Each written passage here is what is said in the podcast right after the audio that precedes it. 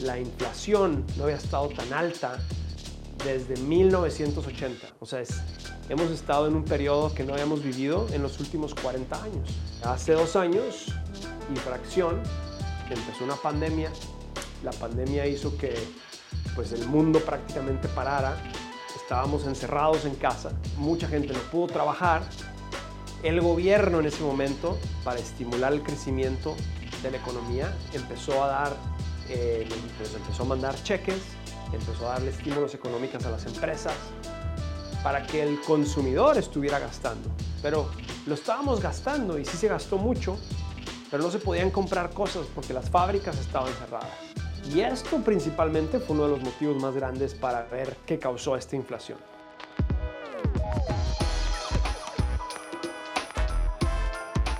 Bienvenido a Hábitos Financieros, un podcast en donde Carlos García, el experto en inversiones y presidente de FinHabits, tocará temas que te ayudarán a manejar tus finanzas, invertir en la bolsa y prepararte para tu futuro de una manera inteligente, práctica y eficaz. Hola, soy Carlos García de FinHabits y te doy la bienvenida a este episodio de nuestro podcast Hábitos Financieros. Estamos viviendo un desbalance de lo que es la oferta y la demanda y sucedió en un momento tan crítico donde se necesitaba estimular la economía, pero al mismo tiempo ese estímulo pues no se pudo, eh, no podías tú ir a comprar más cosas si las fábricas no estaban produciendo o si por ejemplo los, las líneas de transporte no estaban funcionando. Ahora estamos en el 2022, la mayoría del consumidor de Estados Unidos ha seguido gastando y bueno, se, vio muy bien que el consumidor tenía un nivel de ahorro muy alto, pero desafortunadamente, y nosotros ahorita en la comunidad de FinHabits, como ya saben, nos, nos encanta enfatizar esto del presupuesto mensual y el poder estar haciendo cosas para largo plazo, pues mucha de la gente terminó gastándose todo rápido, rápido, rápido. Y eso hizo aún más que la demanda de productos y servicios se acelerara, donde la oferta no existía. Entonces, ahí está la inflación. Después de esto lo que pasa es, tenemos ahora eh, un problema con el empleo, ¿no? Mucha gente se quedó sin trabajo, pero cuando se reabrió la economía, toda la gente empezó, las compañías empezaron a contratar. Contratar, contratar, contratar. Y esto también hizo que empujara la demanda por trabajadores y el trabajador pudiera pues negociar un salario más alto y en este caso con, pues, con más dinero en, en el bolsillo pues se puede gastar más. Esto es eh, eh, ciclos económicos que han existido antes, entonces lo primero es entender que estos ciclos económicos existen y van a seguir sucediendo. No son nada nuevo, es algo que ya ha pasado. Pero el punto importante para nosotros los inversionistas es que cuando existe inflación, el gobierno pues trata de detenerla. Pero al mismo tiempo el gobierno no la quiere detener a tal grado que el crecimiento económico se detenga. Y ahorita es donde estamos, en ese proceso estamos, donde el gobierno quiere detener la inflación, pero no la quiere detener a tal grado que el crecimiento económico se empiece a desacelerar, porque eso sería contraproducente. Y eso también es contraproducente para las inversiones. En el mundo de los, de los inversionistas, lo que hacemos nosotros al invertir en la bolsa, estamos comprando un activo y estamos haciendo un análisis de cuánto vale ese activo a largo plazo pues si la economía se está desacelerando, el activo no va a empezar a subir, no va a subir, no va a valer mucho a largo plazo. Es, es importante entender también esto y por eso al principio de año, cuando se empezó a ver una crisis económica con una inflación tan alta y había mucha incertidumbre, el mercado y la bolsa bajaron. ¿Por qué? Porque hay incertidumbre. A mitad de año, ya estamos ahora a mitad de año, un poquito más de mitad de año, ya ha habido más información en los mercados, los inversionistas ya han podido procesar esto y ahora sí el inversionista está diciendo, ok, de aquí en adelante ya tengo más certidumbre de lo que va a pasar en la economía y ya puedo empezar a ver cuál es el crecimiento esperado de mis activos, de mis compañías y se empieza a ver este, pues hay un poco de recuperación en la bolsa que hemos visto en, los últimos, en las últimas semanas. Es difícil decirles, ¿no? Porque a lo mejor ustedes pueden preguntar que, que si ya de aquí en adelante van a seguir subiendo la bolsa, ¿no? Y si es una pregunta clásica, pero en realidad el, el mercado a la larga tiende a subir. Eso es lo que hay que pensar nosotros. A corto plazo es impredecible. ¿Qué podemos hacer para parar la inflación? Número uno, el gobierno es el que más tiene aquí la, la, mano dura. ¿no? Ellos pueden controlar esta inflación y lo están haciendo de cierta forma al subir pues, la tasa de interés. La Reserva Federal eh, en este año ha decidido subir la tasa de interés de forma agresiva y esto lo hacen, la Reserva Federal sube la tasa de interés que estaba casi en cero, empieza a subirla, a subirla, a subirla y esto hace cuando, cuando la tasa de interés sube, el costo del dinero empieza a subir, el costo de capital empieza a subir y eso hace también que el flujo de dinero entre compañías, entre consumidores, empiece a costar más. ¿Por qué? Porque los préstamos empiezan a costar más. Y es una forma como el gobierno trata de controlar la inflación al subir la tasa de interés. Pero, ojo, como decía al principio, si la tasa de interés el gobierno la sube mucho, llega a un, a un grado en donde la economía se empieza a desacelerar. Entonces, ahí es el riesgo que tiene el gobierno, de que no la puede subir mucho. Lo que hemos visto, que es algo interesante, es que ya esa aceleración que habíamos visto de 7%, a 8.5%, a 9.1%. Esta es la inflación anual que hemos visto. A, junio estaba en 9.1. Ya para julio ya empezó a bajar. Es buena señal para nosotros los consumidores, pero lo importante que hay que entender es que aunque esté bajando, esa inflación está bajando, no quiere decir que el precio de las cosas van a empezar a bajar, porque es un número positivo para que el precio de las cosas bajen, la inflación tendría que ser negativa. Y eso es, eso es más raro. Entonces, eso es muy importante que aunque la inflación esté bajando, que fue lo que pasó al número a nivel anual de junio a julio, no quiere decir que el precio de las cosas están bajando. O sea que si el precio de la inflación a julio es del 8.5, es decir, quiere decir que el precio subió un 8.5 de un año anterior a julio del 2022. Entonces hay que tomar en cuenta que aunque uno hable de la inflación ya se está controlando, pues el precio sigue subiendo, el precio del artículo del servicio sigue subiendo.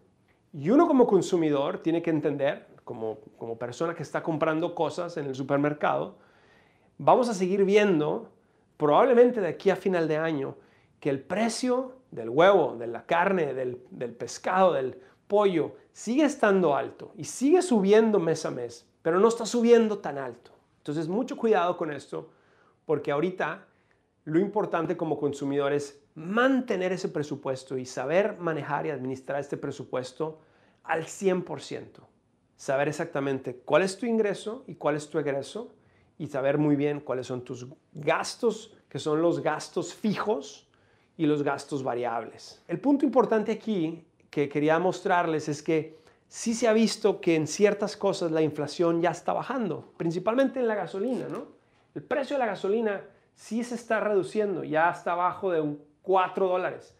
Eso, eso es muy bueno, especialmente para todos aquellos que manejamos mucho, o sea, tenemos que estarle poniendo dinero al tanque de gasolina del carro o en nuestro trabajo, si somos choferes o si estamos utilizando el, gasto del combustible como una parte de nuestro negocio, pues eso es muy bueno, eso es muy importante, que el precio de la gasolina está bajando y eso es importante también porque el costo de energía en general ha bajado y generalmente todos los productos pues dependen del costo de la energía. Y eso quiere decir que probablemente poco a poco vamos a ver la reducción de, la aceleración del, del, precio de estos productos, ya que la energía ya está más barata. Entonces eso es una, eso es una señal buena.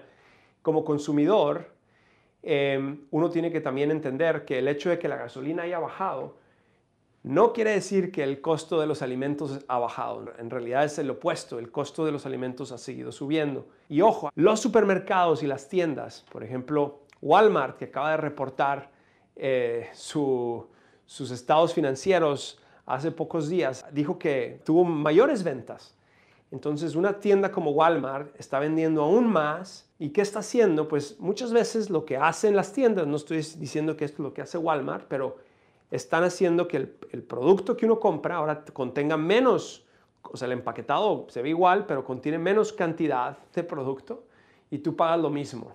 Entonces tú piensas que el, costo no ha subido, pero en realidad estás llevando menos producto a tu casa. Es importante entender esto, especialmente para productos empaquetados. Eh, y también hay que entenderlo también de que cuando uno va al supermercado hay que poder comparar, eh, por ejemplo, en el pollo, cuál, cuál es la pieza que, más barata está costando. es bien importante estar comparando todo esto.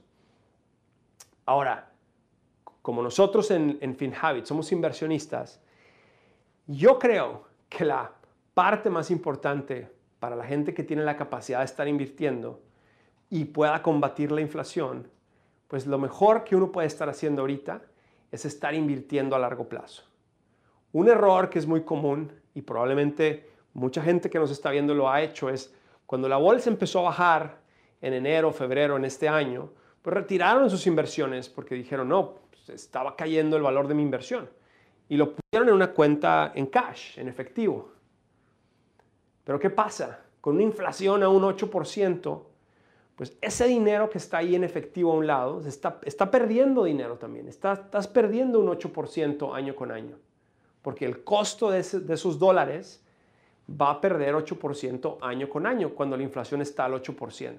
Entonces, mucha gente dice, yo quiero ser más conservador, retira su dinero y lo decide poner en cash o en efectivo o abajo del colchón, pues eso no es lo más inteligente en un momento inflacionario. Hay que pensar a largo plazo y hay que pensar que cuando tú tienes la capacidad de estar planeando a largo plazo, pues lo mejor que puedes hacer es estar invirtiendo en la bolsa de una forma diversificada y hacerlo de forma consistente. Porque a largo plazo, una inversión en la bolsa te puede generar un ingreso mayor a la inflación. Y eso es muy, muy importante. Tu dinero tiene que rendir más que la inflación. Entonces, en el 2022, vamos a decir, la inflación está en un 8%. Pues, ¿qué otro activo te puede generar un 8%? Si la inflación baja a un 5%, pues, ¿dónde vas a poder generar un 5% con tu efectivo? Eso es lo que uno tiene que estar pensando porque esa es una forma muy interesante de combatir la inflación, estar invirtiendo a largo plazo. Nosotros en FinHabits hemos sido muy eh, consistentes en esta estrategia de inversión que es no lo hagas porque tú quieres duplicar tu dinero en una semana. No lo hagas porque yo digo, ah, bueno, mi amigo se ganó, duplicó su dinero en esta acción, voy a empezar a invertir para ver si duplico mi dinero. Esa no es la forma de invertir. La forma de invertir es hacerlo con una estrategia que sea consistente, que sea a largo plazo y que sea de forma diversificada. Y eso es lo que hacemos nosotros en FinHabits. Te ayudamos a desarrollar ese hábito, pero te ayudamos a que lo hagas de forma en una forma diversificada y que lo vayas haciendo constantemente semana a semana y lo vayas haciendo a largo plazo. Me estoy refiriendo a 1, 2, 3, 4, 10 años. Si puedes, hazlo para que sea tu ahorro para tu retiro y eso es la mejor forma de pensar en la inversión. Y ahí sí tú puedes estar planeando y tener una expectativa de ganancia que sea mayor a inflación. Este podcast es para efectos educativos y no constituye una solicitud o recomendación para comprar o vender activos. El servicio de asesoramiento de inversiones es ofrecido exclusivamente a los clientes a través de la app o el servicio online. Todas las inversiones implican riesgo y pueden resultar en la pérdida de capital. El rendimiento pasado no es garantía de resultados o rendimientos futuros. Hábitos Financieros es una producción de FinHabits Inc., producido por Giovanni Escalera y editado por Julián Nave.